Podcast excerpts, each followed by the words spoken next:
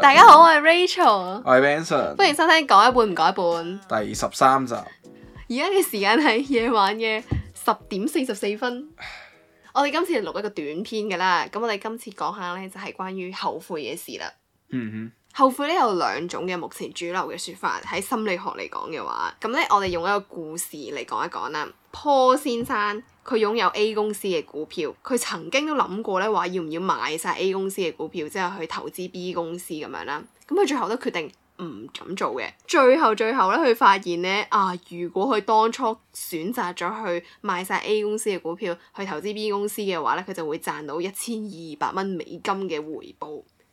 另外一位咧就係 George 先生，George 先生一開始咧就擁有咗 B 公司嘅股票，毅然咁樣決定賣晒 B 公司嘅股票啦，投資 A 公司。最後佢發現，好似頭先咁樣，就係話，如果佢當初留喺 B 公司啲股票留住嘅話，咁佢就會賺到一千二百蚊啦。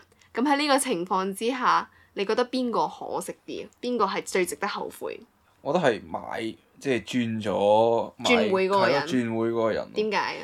因為你冇轉會嗰個人，其實佢佢選擇唔轉，一定有佢即係應該深思熟慮過啦。即係其實都唔係咁吸引，即係第二間公司。唔咁但係佢佢選擇唔轉都可能有深思熟慮過㗎。唔係係唔係，其實最最大原因係佢佢冇佢唔係蝕咗咯，佢哦係賺少咗啊嘛。嗯即係用呢個心態嚟諗啊。嗯 B 嗰個係如果佢唔做任何嘢，佢係會賺千二蚊啊喎。咁我個心態應該係我蝕咗千二蚊。心態問題。係啊，心態。咁佢哋兩個都係都係冇千二蚊啫嘛，我覺得佢個佢兩個都冇賺到或者冇蝕到嘅喎，係咪先？賺帳少面咗咯。係啊，但係另外一個都係賺，其實簡單嚟講，帳面上面都係冇蝕到㗎，即係零蚊，大家都係零加減咁樣㗎，嗯，係啦。咁純粹即係睇下個人觀感啦，咁你就會覺得係個人感覺上感覺上係，啊，我係另外一種咯。我就會覺得，如果我當初相信自己嘅感覺，又或者相信自己，因為無論你做幾多 research 都好，你最尾都係要自己去做一個決定噶嘛。我會係嗰啲，如果我如果我最尾都係衰咗，我會諗點解我當初唔相信自己去轉會嗰啲人嚟㗎啦。無論點樣都好啦，其實呢啲係好兩睇嘅。當初做呢個實驗嘅時候咧，有九十二個 percent 嘅受訪者咧就會好似 Benson 咁樣轉咗會嗰個人咧係慘啲嘅，因為佢行動咗，佢 take 咗 action 咁樣，最後導致咗一個後悔嘅體驗啦。咁但係咧，其實都唔一定嘅，因為有好多嘅研究啦，其實都最尾分去到兩邊嘅，都係好似頭先咁講，就係、有啲人大部分嘅人都會覺得啊，呢、一個 research 嘅大部分人會覺得啊，我做咗呢樣嘢，take 咗 action 之後衰咗，後悔大啲。另外一個 research 咧有 show 到話，我冇 take 到 action，嗰個後悔嘅感覺又係大啲嘅。咁其實呢兩種咧好有意思嘅，因為咧呢啲實驗咧做咗好多好多啦。咁最後咧，而家呢個階段就係講緊話，我哋應該點樣去回顧翻呢啲實驗，其實喺入邊我哋得到啲咩？因為講緊最後係出咗兩條好大嘅路啦。咁最後有啲係我覺得好有趣嘅嘅結果，我哋可以講一講嗯只不過有啲抽象嘅，咁我哋最後會用啲自己嘅例子嚟講講咯喎。第一種係咪係話做咗衰咗之後嘅後悔會勁啲嘅？嗯跟住第二種就係冇做。我想問你覺得長遠嚟睇邊種嘅後悔會痛苦啲？做做咗咗衰衰咗咗嘅後悔，第二種就係冇做到啊！我冇做到啊，後悔咁樣嗯，如果唔係講錢啊，我覺得係冇做到嘅後悔嘅。後悔咯，嗯，點解嘅？因因為你做衰咗都係個經歷經歷嚟嘅啊啊嘛。啊啊！你冇做到冇衰到，咁咪即係你即係連衰都冇試過咯。哦，係啊！你講中個重點啦，就係、通常做咗衰咗後悔嘅人咧，佢哋係會當刻嘅痛苦係會大好多噶，因為佢會覺得啊，我自己衰多手之後做咗，佢當刻會嘅即時嘅痛苦係會大好多噶。但係咧，長遠嚟講嘅話咧，冇做過嘅人咧，嗰種因為冇做而產生嘅後悔嘅痛苦係會更加漫長，同埋越嚟越碌得大嘅。嗯點解會咁樣咧？就係、咧有一句我唔記得邊度起嚟嘅説話，就係、If you don't like it, change it. If you can't change it, change your attitude。如果你唔嚇呢呢個 apply 呢度咩？係，如果你唔中意呢樣嘢，你改變佢，跟住如果你改變唔到，你改變你嘅態度，就係、咁樣啦。你呢度可以因點啊為呢？佢唔唔做都可以改變自己嘅態度嘅。嗱呢個咧躺平咁咪得咯。我哋睇翻嗰啲嗰啲研究咧，總結嚟講咧，總括嚟講就係話咧，當你衰咗啦，咁你衰咗你要面對一個衰咗嘅現實噶嘛。咁你有兩種方法嘅，第一個方法就係、你再做多啲嘢去補償佢啊，係啦，嗯再做多啲嘢去補償佢。 例如話，你開始係咪揀咗個會覺得最尾乞食嘅科啊？我冇話佢乞食嘅。係，咁佢點啊？最尾咪唔中意咪轉咯。係唔中意咪轉咯，你係 take 咗啲 action 再去改變一個嘢噶嘛，係啊係改變咗佢噶嘛，咁所以係有機會會扭轉到佢噶嘛。第二樣嘢就好似我咁樣啦，就係、話我就係嗰啲人咧，就係、咧。嗰件事，我覺得如果真係嘥晒啲時間、嘥心機啦，即係會好後悔點解做呢個選擇咧。我係會同自己講，人生每個經歷都係會幫助我下一個做到 你更啲好咪嗰嘅啲。LinkedIn 嗰度咧，將嗰啲勁 shit 嗰啲 job 都寫到勁有用嗰啲人嚟嘅， 即係就算個經驗幾 shit 都好，只要我花嗰啲詞彙寫得好啲嘅，啊咪幫呢個可能做 M 記嘅工作就喺個全球上市嘅， 啊擁有幾多唔多幾好多資產嘅公司裏邊做佢嘅呢個 branch manager 咁樣，即係我可以寫一大抽嘢，係咪呢啲 人？簡單嚟講，就係有一種人係有一種心理安慰自己嘅， 即係喺心理上面補償咗。有個例子就係、咧，我 我之前我哋之前咪有一集講過，我拍過冇 俾我哋剪咗佢，係啦咁樣啦。咁其實咧入邊咧係有遇過啲好差嘅人啦，但係我會最尾同自己講就係、喂，無論你入邊經歷咗啲咩都好啦，你唔准露出呢個咁樣嘅表情。無論最尾經歷咗啲乜嘢都好啦，我會同自己講啊唔緊要，我用咗嗰啲時間係講以年計嘅時間，會話哦我學咗啲嘢，令到我對下一個人即就係會咪好同人啲拍啊。咗拖好似一日之後就散咗咩？唔係啊，唔係一日咩兩個禮拜。兩個 禮拜哇係 我覺得嗰個係係個男嘅學咗嘢多啲咯。喂，咁嗰啲中學生嗰啲唔好搞啦，呢啲咩嗰啲都唔知自己做緊咩啦，放過 我啦，講 完兩你。個禮拜拖，喂，我講緊一個故事，其中一個就係咧，嗯我第一個拍拖嘅，第一個拍拖咧係嗰陣時，我覺得嗰個男仔好靚仔啦，跟住我所有嘅朋友都唔同意啦，咁樣啦，跟住我覺得嗰個男仔好靚仔啦，完全係冇認知之下就去接近對方，咁最尾都成事，因為其實中學嘅時候，其實你都唔你係問啊係㗎啦，除非你特別樣衰嘅啫。 跟住之後咧，咁點樣都好啦。其實我哋好似一齊咗唔知兩個星期，即係冇任何人知道嘅。咁佢係大我一方嘅，冇任何人知道啦。即係佢都話不如唔好講出去啦咁樣。跟住後尾有一次就係我本身係黐線婆嚟嘅，即係我以前會好情緒激動，會會發脾氣或者係突然之間好激動。係啊，以前我有發過你脾氣咩？講冇啦，快啲講冇，OK 好。咁跟住之後咧，我係我第一次開始隱約咁樣露出我嘅情緒嘅時候，佢即刻就分咗手，即係佢連嗰個蛋未爆或者個蛋未生成之前已經即刻分咗手咁樣。即係就算連呢啲咁差嘅經驗，後尾都會同自己講：哦，唔緊要，我學到啲嘢，咁我可以繼續咁樣進步。唔情場高手嘅啫，係咯，你即係安慰自己同咯。埋佢經驗好好好老到㗎。唔好再塑造呢個奇怪嘅形 象啦。好，跟住之後，例如話之前我咪同你講過，例如話我之前失戀好慘啊，或者學到啲咩，跟住我同你講，我學到呢樣嘢係對你有好處，之後你仲要講 話使唔使寫張卡多謝 佢啊？唔係真係對我真係好多謝佢哋，令到我體驗非常之 好。所以咪話咯，我我就係嗰種啦。嗱，做咗衰咗，安慰自己。係或咯，者起碼講起碼學咗嘢啊嘛，即係你做咗嗰件事衰咗啫，你個技巧係學到㗎嘛。呢個係正面嘅睇法咯。你係你唔係咁真係學到㗎，你個技巧。你即係相信咪得咯而家咪我咪體， 即係我咪體驗緊個技巧咯。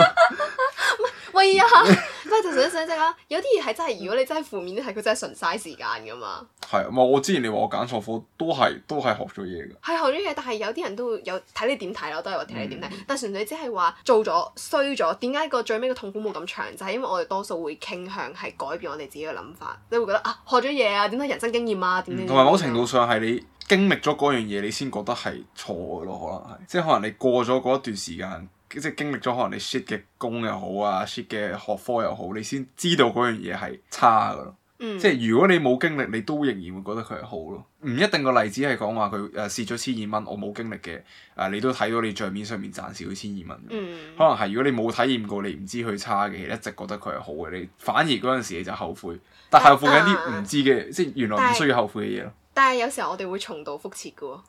如果我一錯再錯嘅話，咁咪就係我根本就唔需要咁多失敗經驗。其實我嗰度轉過嚟睇，總之最後都係話其實好睇你點樣睇咯。而如果我哋而做錯即係衰咗嘅後悔，係有機會可以轉彎嘅，即係有機會可以調節自己諗法或者改變嗰件事啊嘛。但係未做過嘅嗰件事呢，就因為你冇做過啊嘛，跟住你冇睇到。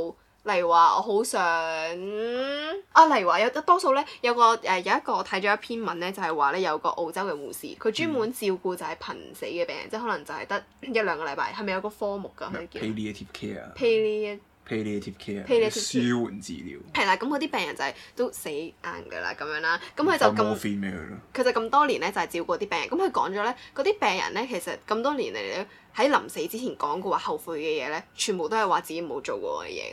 十成九咧都係講話，第一個咧可能就係話，特別係男士啦，佢會話我好後悔人生花咗咁多嘅精力喺我嘅工作上面咯，即係即係好啊，係啦，聽到啦，唔需要咁努力 嘅，講明得噶啦。即係我應該要揾啲時間去發展我真正中意同埋我有興趣嘅嘢。呢、個特別係男士，可能呢個真啊男士可能男士嘅家庭係咪男仔嘅係咯，壓男力仔嘅會再 mindset 咧特別大嘅，即係對於錢啊，即係㗎，係啊，即係我覺得女仔都會㗎，我自己都會㗎。會咁樣。但係咪有種家庭壓力，即係覺得冇錢唔可以娶老婆嗰啲 friend 㗎？啊我覺得呢個世代唔會。哦，都係。嘅，係佢就係嗰啲老你人。老婆靚嘅，冇理由唔俾你娶 啊！佢另外一個就係話做咩啊？你望咩啊冇，我扎住頭。 ？OK，好， 跟住咧係咯，冇嘥咗啲時間陪仔女啊！哎，有個好好啲嘅例唔子，生仔，哦，有一個我諗到啦，就係話我人生中用咗好多嘅時間去滿足其他人對我嘅期望，其他人講緊可能我嘅父母啊、我嘅伴侶啊，或者我周圍嘅人啊我、對你有咩期望？社會啊，或者社會即對我嘅期望，我冇真正咁樣去做自己咯。你有咩期望啊？唔係啊，唔係話你唔好再拆開啦，我真係剪唔 到啊！好，跟住之後咁呢啲期望啦，跟住咧我諗到一樣好嘅，我諗到一樣有趣嘅就係咧，有啲朋友啦，或者甚至我都係啦，我哋即係即係想畢業之後有份高啲嘅人工有係錢，啊之後可能之後生活會舒服啲嘅。係咯，咁其實好多但人係冇乜，冇唔係諗住即係有啲咩特別嘢想做。但係我覺得咧，有我覺錢啊得我覺得享樂主義係冇問題嘅。享樂主義即係純粹即係任何嘅 choice 嘅前提都係為咗自己快樂而做啦，類似呢個思想啦。唔我覺得知享樂主義啊，即係睇你咩層次。有啲人係好追求一種咩 purpose 嗰啲咧。係，啊但係我諗緊嘅點就係咧，但係而家嘅享樂價嘅定義好似都趨向咗一致咯，錢、女人，五萬蚊起身咁樣啦。但係其嗯萬實蚊都哦唔得啦，香港。啊但係其實咧，有啲人咪話去流浪啊，定係點？其實嗰啲都係為咗自己開心而做，但係咧，反而而家呢個社會會覺得佢哋傻。啊我覺得嗰啲係西方人玩嘅會覺得型咯，真係㗎，亞洲人會覺得你嘥時間咯。係啊！但係嗰啊啲都即係係一你同阿媽話種我用五年去流浪去環遊世界之後，就實俾老母屌，就今晚唔好翻嚟食飯啦你咁樣。我冇話反對享樂主義呢樣嘢，我覺得係啱，係我都同我覺得係意我都同意。但係純粹即係我唔中意嘅點就係將享樂呢一樣嘢咧，擺定晒落義漸係啦趨一致咯。就係就係勾咗佢啲錢度咯，即係將係享樂啊係啊，啊係啊！即係一定要有錢先可以享樂嘅。哎，我覺得係講到藉去口邊嚟嘅，係啲人諗唔到自己想做啲咩，或者諗唔到一個好有意嗯義嘅嘢，嗯所以咪好多人即係最尾後悔就係啊擺咗太多時間喺工作。其實工作到某個位就係我為咩而工作都唔知咯。我又諗翻就係我哋之前有討論過一個問題，就係、我哋真係有一樣嘢係咁想咁想用一生嘅時間去做。我覺得有好堅定夢想嘅人係好犀利噶 咯。係我都覺係啊，好，我哋翻返去先。咁咧，我再睇咗其他嘅 research 啦，都話類似嘅 research 其實真係好多，可能呢個題目真係好 juicy 或者好有趣啦。咁當年嘅 research 有啲人總結咗，或者係我睇咗幾份咧，其實都係差唔多嘅喎。咁就係咧，例如大家可以聽下頭三。咁多年嚟，即係講緊幾十年嘅研究嚟講，最多人後悔嘅係乜嘢？第一，你見到你都見到碌咗幾份表咧，你見到嗯咧係一樣嘅頭三嘅嘢嘅話，第一樣係教育啦。教育咧嘅後悔多數係教育後悔啲乜嘢？第一個就係話我大學嘅時候揀錯科， 快啲快啲分享你嘅故事，直接同大家講揀錯科嘅故事。我我唔係揀錯科，我係係冇擺冇擺中大嘅醫科落去啫，即係嗰陣時都唔肯定要醫。嗯，即係呢啲聽起嚟係嗰啲咩新聞嗰度話咩啊乜乜乜狀元嗰十一個裏邊有九個都揀讀醫咁樣，即係又話咩好辛苦又成日知香港啦特別辛苦嘅，就覺得啊其實咁辛苦做咩？一入到去發啊現其咁實辛苦做咩？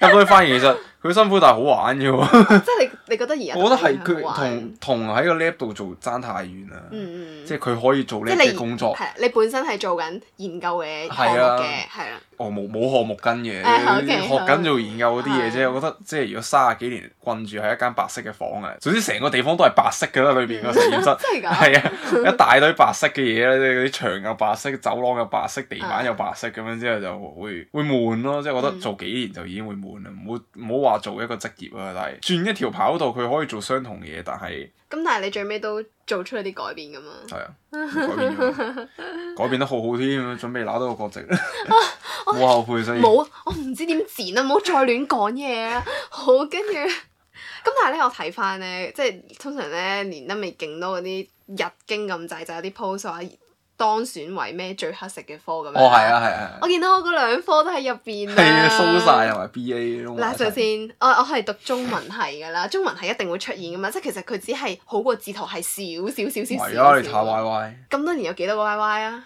燒完都俾人捉咗啦。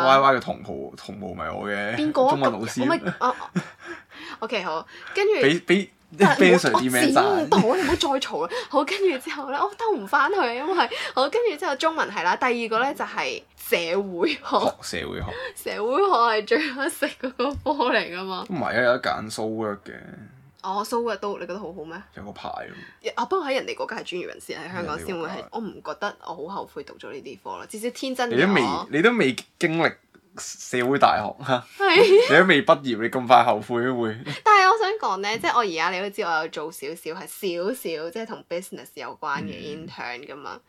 我覺得好痛苦， 我已即係咩對住條數，係啊，仲要係啲好簡單嘅數，但係真係好痛苦啊。對住條個好簡單嘅數，我覺得痛苦。係啊，我覺得好唔係，我真係我覺得我自己首先冇乜商業嘅頭腦啦，即係我嘗試過，真我嘗試過參加啲比賽，其實都參加過幾個㗎，呢幾年係嗯係真係我真係零咯、 係真係我真係唔知我可以做啲乜嘢咯， 我真係零啊！我覺得自己係咁跟住之後，另外一啲係 feel 到有時候你做一啲，我覺得最睇到你自己中唔中意嗰樣嘢就係咧，你例如話我哋頭先咪講話有啲嘢係嘥時間，有啲唔係嘥時間，嗯睇你點點睇㗎嘛，就係、做咗我啲嘢咧，我會覺得我嗰日係學到嘢好開心噶咯。係啊咯，我覺得就算冇結果都好，個過程都緊要。但係嘥時間呢個就唔知啊，好好個人心好態係嘅，。我覺得如果你對嗰樣嘢冇興趣，之後你用咗啲時間去做，你唔會覺得哇！我今日學到好多嘢，或者我喺錯誤度學習，我會覺得好嘥時間咯。係即係但係如果嗰樣嘢係你中意嘅話咧係，，就算你做柒咗嘅都係，我都會覺得哇！我學咗嘢咁啊樣，下次，所以我覺得好睇咯。然之後係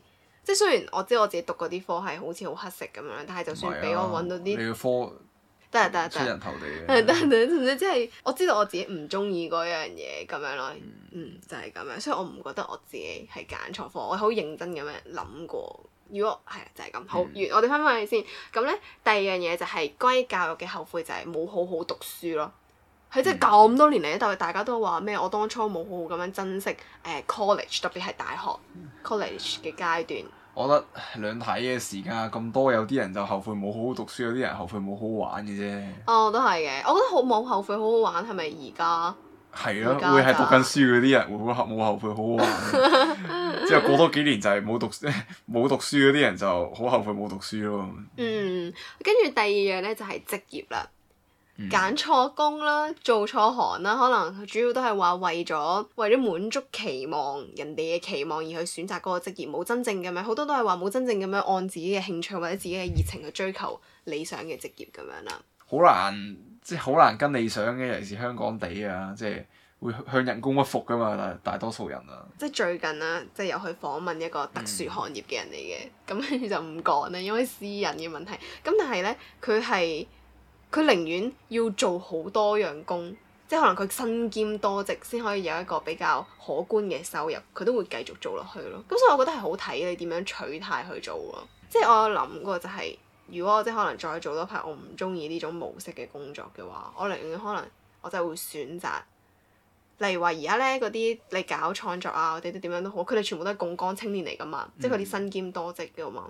咁所以係睇你點樣選擇噶咯。我覺得我可能會朝呢個方向發展。你唔好嫌棄我，都話都話唔會嫌棄你揾到張揾揾到張機票出到國 啊！我追求心靈上嘅享樂。係我覺得買樓炒樓錢滾錢咧冇問題嘅， 即係我覺得係有到啲錢喺手，大家都開心嘅，有錢有自由係真嘅。嗯，好，跟住。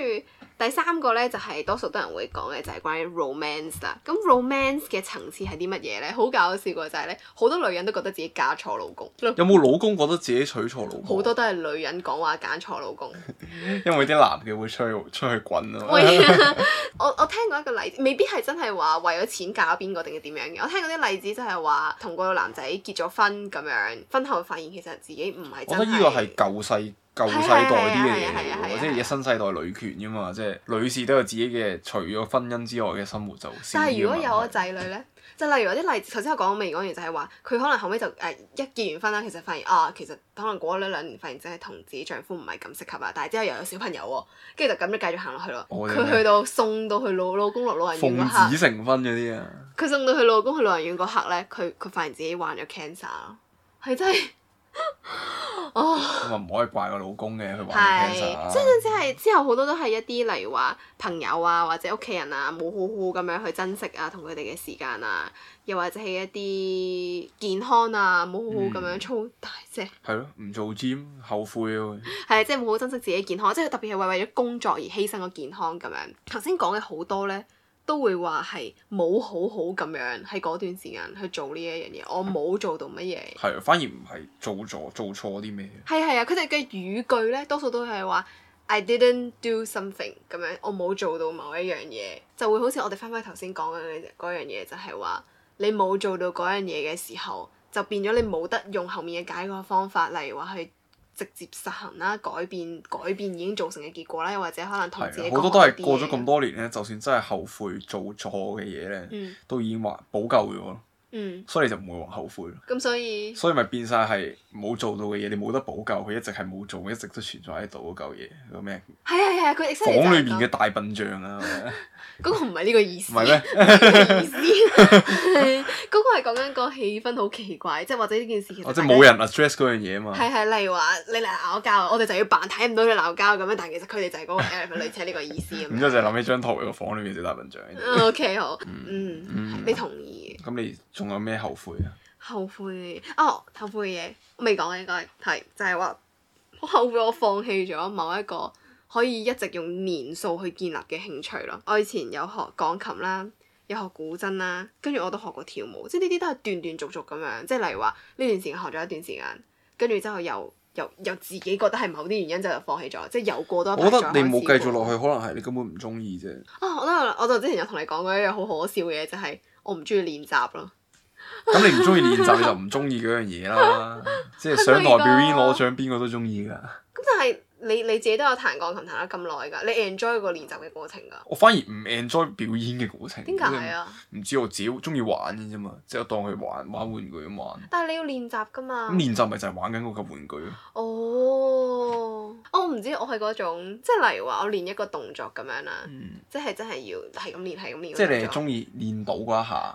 練喺後尾見到自己嘅成果嗰下會好開心，即係會繼續 push 到自己下一次。但係練習嘅過程對我嚟講係好我覺痛得苦啊要嘅。要真正中意一個興趣，你要中意練習嘅過程。我好中意寫文，I mean paper 嗰種寫文，我係希望我都好中意㗎。哦係跟住有錢有錢收我就中意咯。因為我覺得嗰個過程係我自己學到好多嘢，啊因為你要係咁睇嗯啦，之後係咁組織咁樣，即係最後有一個自己嘅成品，我覺得呢樣嘢係令我覺得好開心噶咯。係喎，但係我我揾資料嗰陣時或者我睇緊嗰陣時，我唔覺得係係好痛苦或者好無聊，我會覺得我不停咁學到新嘢，哇好正啊！我希望可以用到呢樣嘢，我寫自己啲文唔會咯，我講出嚟犯法㗎呢樣 係嘢咩，係啊，真係㗎係啊。係咯，所以都係嘅，啊我覺得你講得啱嘅。好啦，你仲有冇咩後悔嘅同大家分享呢？護膚。啊，好啊，你講。後生嘅記得要護膚，我覺得中學嘅時候呢，即係完全唔護膚咯。我唔知自己揾啲咩洗面啊，我感覺上可能洗頭水都可以攞嚟洗面啊嗰啲人嚟。 即係你哋唔在乎個洗頭完水全掂唔啊到我 塊完面全唔嘅，在乎嗰陣時，我唔知啊護膚呢個概念呢，即係冬天又唔搽保濕 啊，即係或爛者可能揾嗰啲晒十五蚊嘅啲蘆薈劈落塊面度啦，即係而家係咁生暗瘡 啦。即係如果有護膚，而家應該生活過得非常之美 好啦。即係誒、我睇過啲美妝嗰啲 blogger 咁樣嗯咧，佢哋係為咗即係可能當初細個嘅時候都好生好多暗瘡，咁後尾就醫好多醫生，即係睇好多醫生去醫。佢哋而家係嗰種刷牙都要惡高個頭，個牙膏係一滴嗰啲泡都唔可以掂到你塊面，因為係會即係其中一個致到嘅原因嚟㗎嘛。嚇！但係刷牙點解啲泡會掂到塊面㗎？因為會流落嚟㗎嘛，你刷牙，我會過成嘴都係㗎喎，流到成個棚。我唔會留啊，留喺嘴唇嗰度嘅啫喎，佢你總留之咗皮咁膚多都唔可以嚟嘅。掂到，哇！比起你頭先嗰啲嗰啲洗頭水，攞番梘唔可以嚟捽掂落塊到。面度，真係㗎唔知啊，嗰啲好污糟，唔理啊！打完波手咁樣抹汗，直接捽落塊面度嗰啲咧，嗰陣時冇嘢噶嘛，嗰陣時冇生暗瘡噶嘛，捽完塊面第二朝都係咁樣嘅，咁你而家係咪嘗試揾啲嘢去補救佢 咧？冇救，實冇救 嘅，即係補救佢。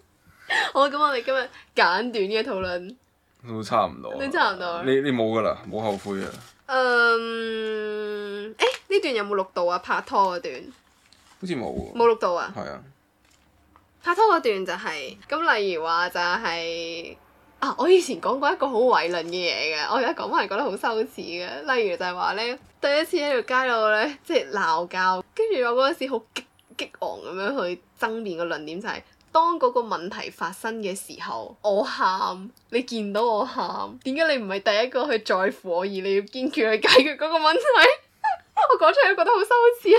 好多我發現人 我係轉發生過嘢啊，咦有發生過咩？有咁樣。哦，係啊係啊係啊，我係啊我係解決個問題，唔係解決個喊喎。係啊，一次啫咁樣。係啊。係純粹就係嗰次係我哋，我想冷靜下，不如我哋自己再解決個問題。嗰、個問題仲要勁無聊，就係、我哋嗰個個問題辯論解決唔我到，哋喺度辯論道德到底存唔存在，即係你唔俾我走勁好咯，笑你捉住道我德係咪存在個問題？你嘅倫理係咪存在？啊，倫理係咪存你個在？點係你捉住我唔俾我走，我想我哋可能冷靜啲，即係可能遲啲再討論。你捉住我唔俾我走，我喊係純粹啫。你可唔可以俾我走？我點解要留喺度承受呢一樣嘢？你可唔可以放過我？嗱，你有問哎轉題啦，移視線啊你有問題嚟啦啦。OK，好。 咁即係我而家睇翻都會覺得自己以前好荒謬咁樣嗯啦，但係純粹即係都都嗰段嗰段關係都幾浪費，即係用咗好多時間，跟住但係好痛苦，係好折磨咯，就係唔咁係樣好咯。唔係好耐啫。但係佢最後咧同我講呢樣嘢就係、其實點解我哋會鬧咁多交或者點樣？其實佢跟住佢講咗個偉論，佢自己講出嚟㗎，大家可以唔同意，因為我啲 friend 都唔同意嘅。佢就話咩？如果你真係中意嗰個人嘅時候，你點會捨得去鬧佢？跟住之後，我同咗你講呢樣嘢之後，你你個樣係呆咗之後，之後你話，跟住我話你係咪要多謝佢啊？你睇下佢佢即係可能經跟住你話，不如寫張卡俾佢啊咁唔樣。係啊，除咗依即係改變咗你嘅價值觀之外，啊嗯佢都貢獻咗好多。收聲， 收聲！我哋 喺呢種顧嚟講就係話，例如我都有啲嘢做得，我覺得自己做得唔好，即係例如話都係靠 common 嗰啲啦，對屋企人可以再好啲啊，又或者係嗯係點樣都好，但係我會覺得係即係我以前叛逆係咪叫叛都逆唔係好嘅？本嘅，我同你講過一樣嘢係震驚咗我做過一樣嘢係，係係 OK。咁所以就係、但係我即係會覺得係以前嘅嘢已經冇得改變，咁不如即係我哋學咗以前嘅嘢就繼續好好咁樣行落去嗯咯，好勵志啊！係我都覺得係，所以唔好唔好驚後悔做錯嘢，乜乜柒都做下，試下係啊，咯乜。柒都試下，年輕係最大嘅本錢，你咩都試下咯。仲年咩興啊？哦啊，你唔准咁樣講，好啊，係啊拜拜拜。